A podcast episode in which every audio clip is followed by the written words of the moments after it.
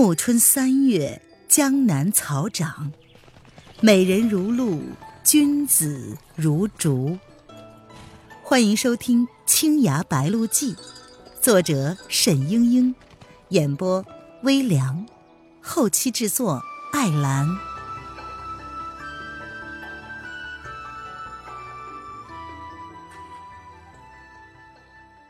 第五十二章。季如兰下毒，周采薇又说沈君已死。季如兰听到此，不由得思绪万千。他怔怔的立在那里。范定峰见他神色有异，拿不定主意。不过他另有所图，不打算早早的得罪这个女郎，遂含糊的道：“好啊。”季娘子，令师兄的事情，想来你。季如兰缓缓地说：“我听说师兄和蒋娘子要好，心里也很遗憾。”范定峰遂放了心，周采薇却瞧见季如兰的眼中似有泫然之色，这可是他从未见过的。他忙拉了表妹到自己的座位旁边坐下来，离开众人的视线中心。哎，那妖女被叶来夫人捉了去，从此再无消息，想来是死了。怎的？有人说沈轩也死在叶来夫人手里了？有人不解的问道。曹志平一本正经的道：“先前在镜湖边上，沈轩就帮着那妖女与毕派作对，毕派夜已击败了妖女，正待擒获，不料拦路杀出了王兆熙。”拉了那妖女去了。老身正要劝服沈君，又想不到来了一阵妖风，竟然在光天化日之下把他卷走了。至于说他后来死在叶来夫人手里，那是海门帮帮主的消息。想来那妖风亦是叶来夫人作怪。海门帮帮主遂继续道：“哦。”毕帮的一个弟子得来确切消息，说是夜来夫人那时把妖女和沈轩囚禁于迷宫，叫了许多人围剿，自然是活不出来的。哼，以夜来夫人的手段，只怕两个人死得十分残酷啊！底下有人痴痴的笑道：“哼哼，也算这对奸夫淫妇罪有应得嘛。”不要胡说。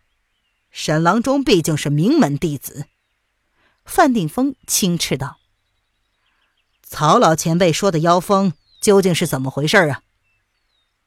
李素平坐在第二席上，他说：“好像是一个白衣人。”白衣人，范定峰惊道：“哈，那恐怕不是叶来夫人手下。这几年江湖上都隐隐有白衣人的传说。”范某也是有所耳闻，据说此人武技高深莫测，行踪无定，可是从来没有人见过他的真面目。他好像不常在江南行走。范定峰此言一出，大家顿时又议论开来，很多人都似乎见过或者是听说过白衣人，有自诩见多识广的，还惟妙惟肖的讲出一两件事迹来。但谁也说不清楚他究竟是个什么样的人，什么师承来历，武技终究有多深。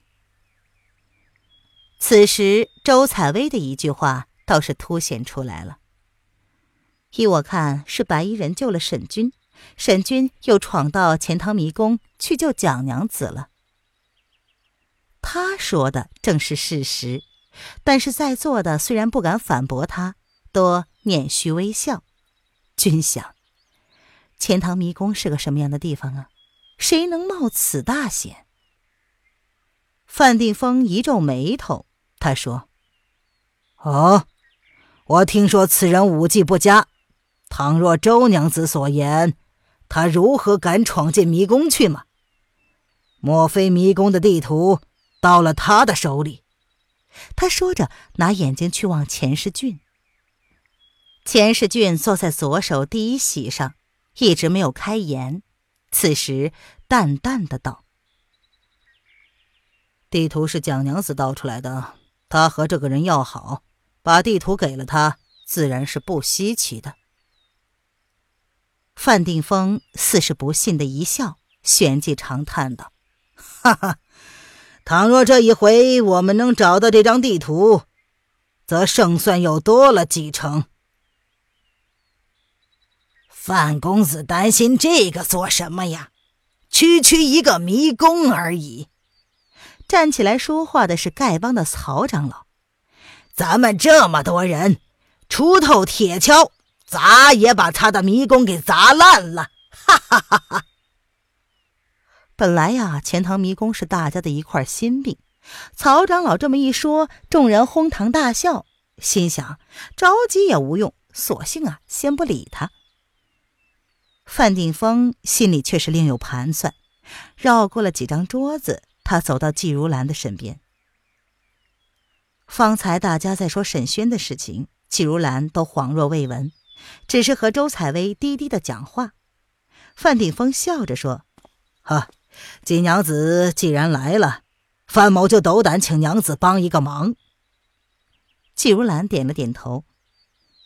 范定峰恭恭敬敬的道：“娘子记得洞庭沈氏医术的真传，想来对夜来夫人的尸香无影手之毒是有办法解得到的。”尸香五影手是群雄闻风丧胆之物。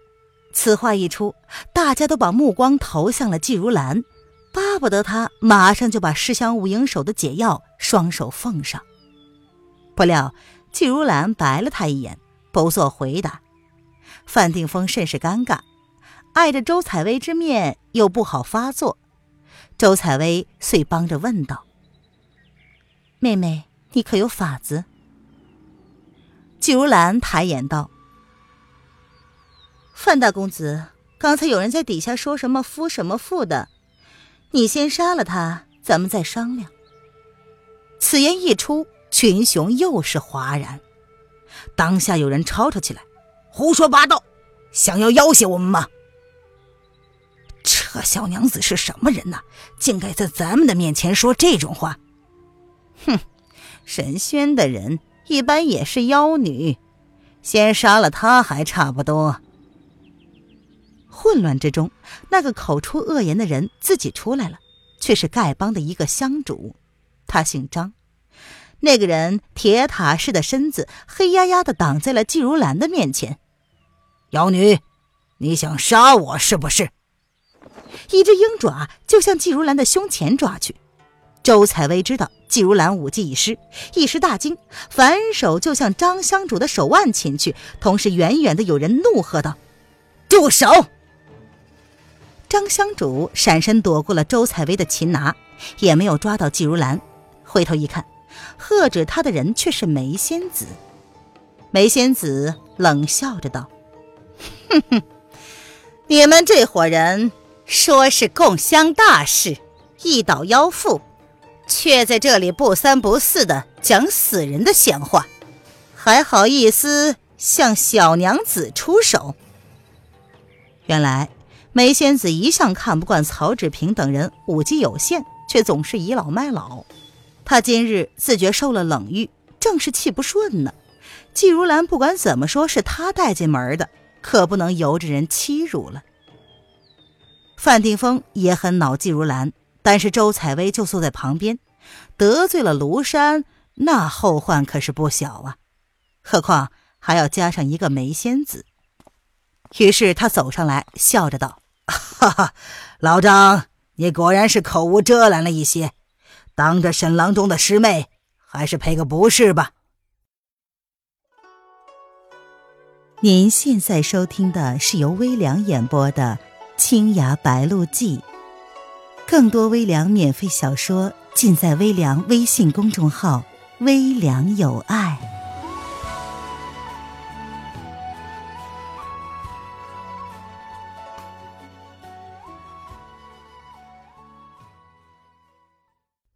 这张乡主嚷嚷道：“我说他们奸夫淫妇，难道错了吗？那姓沈的淫贼算是哪根葱啊？要我赔不是，等着下辈子吧。周采薇和梅仙子顿时变了脸，连范定峰的脸也觉得无光。季如兰似乎始终未动一下，只是冷冷的道：“他不赔罪就算了。”大家不解，只有梅仙子心里一凉，她可知道这小娘子的厉害。只见张香主的一张黑脸渐渐的转成了青黄色，仿佛滴油的黄蜡。他忽然按住了右腹，在地上打起滚来。季如兰退开几步，然后说：“这催肝断肠散是我替师兄赏你的，只需要熬一个时辰，你的肝脏就会烂成一团泥浆。你如我师兄在天之灵。”须得对了他的灵位三跪九叩，再割了你那条不烂的舌头为祭，我才给你解药。群雄见着羸弱苍白的女郎竟然如此辣手，一时还想不出什么办法。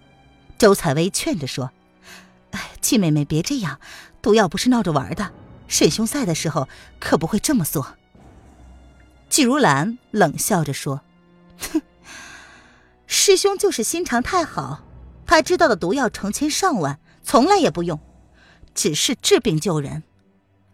如今他死了，别人反而以为他没什么本事，放心大胆的讲他的坏话。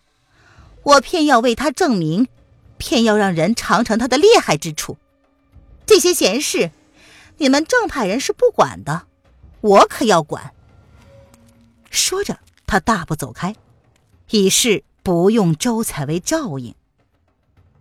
周采薇心道：“这表妹的脾气像足了蒋灵谦，只是比他还要倔强心狠，此事恐怕难以善罢。”季如兰倚在油漆剥落的释迦牟尼像前，朝着一众英雄冷笑。范定峰怒道：“季娘子，你随随便便害人性命，以为我们会放过你吗？”说着，他挥掌欲上。梅仙子离他较近，拂尘一扫，把他挡了回去。季如兰道：“我身上的解药有十几二十种，待会儿你杀了我，可以一种一种的试，试上十天半个月，总能知道哪一种对症。不过，我可没有起死回生的药。”不必了。张香主忽然从地上跃起来，摇摇晃晃地朝季如兰走了过来。大家看见他满面豆大的汗珠滚滚而落，袍子都染黄了。季如兰兰花指一挑，指了指旁边的一个蒲团：“快拜我的师兄。”张香主的拳头握得咯吱咯吱响，然而他终于跪了下来。季如兰得意地扬了扬。从腰间拔出了一把匕首，擦了擦，准备割他的舌头。忽然，张香主大声的道：“张某受妖人暗算，有死而已，怎么能向无形浪子磕头？”居然厉声的喝道：“你还敢嘴硬！”忽然，他怔住了。原来，那张香主已经自断经脉而亡。季如兰没有料到此人如此性烈，搞成了这样，顿时惶惑起来。这时，坐下群情激愤，人人怒目相向。季如兰咬着牙道：“冥顽不化，死了活该。”曹长老拍案而起，他喝道：“丐帮的兄弟们，为张香主报仇！”周采薇急了：“范兄！”范定峰。面色铁青，横了他一眼。他本来想要季如兰解尸香无影手之毒，不肯真的伤他，此时却是众怒难犯，终不成为了他而得罪一干兄弟。就在此时，已经有十几个乞丐举着大刀长棍冲向了季如兰。季如兰背靠佛像，无处可退，只得叫道：“你们欺负人！”忽然。那一众乞丐齐声大叫了起来，一个个丢掉了兵器，好像季如兰的身子不到一尺处立着一座墙似的，撞得他们头晕眼花，纷纷坐倒。众人大惊失色，以为又是季如兰投毒，一时不敢走近。季如兰则摆出了一脸凛然之色，其实她也是满心的迷惑，不知所以。钱世俊的身边忽然飞起一个人影，扑向了佛像后面。范定峰恍然大悟，佛像后面有人，随即紧紧的追了上去。然而佛像后面只有蛛网灰尘，连个脚印儿也没有。范定峰一时沉吟起来，看看季如兰，难道这个看起来风吹就倒的女郎，真的是个深藏不露的高手？此人走得快，不留痕迹，轻功很好。先冲过来的那个人道：“范定峰知道此人姓何，是钱世俊的一个副手。倘若真的是有人帮了季如兰，那么此人隔着佛像尚能用气息击倒一众的丐帮好手，内力深厚，简直是匪夷所思。大殿上高手众多，但他潜藏多时，居然无人发觉。如果是敌方的人，不堪设想。”范定峰。忧心忡忡的道：“何君真的认为有人？”那和生手指一抬，然后说：“有就是有，不用自欺欺人。”范定峰顺着他的手指，看见一个深深的手印，显然是那人故意留下的，不觉骇然。和生一声冷笑，钻了出去。范定峰心里又是不爽。钱世俊的手下竟然比他剑击还快。他每次想到这个和生，心里总是发毛。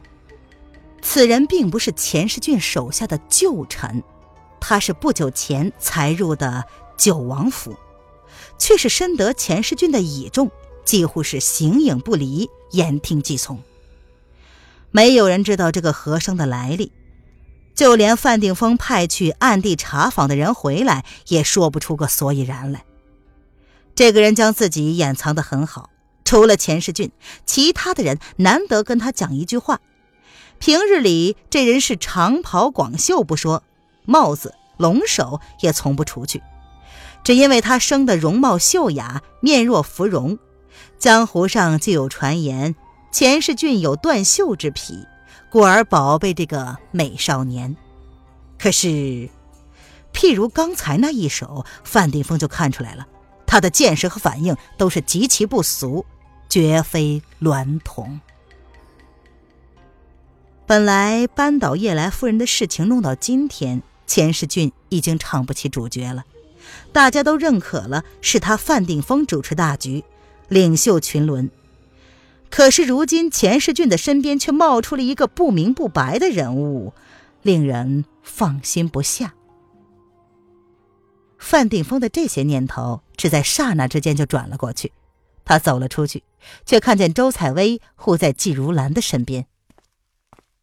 周娘子，范定峰道：“此事怎生了断？你说吧。”周采薇踟蹰的道：“表妹一时莽撞。”闯下大祸，还请大家给他一个将功补过的机会，让他替我们配尸香无影手的解药。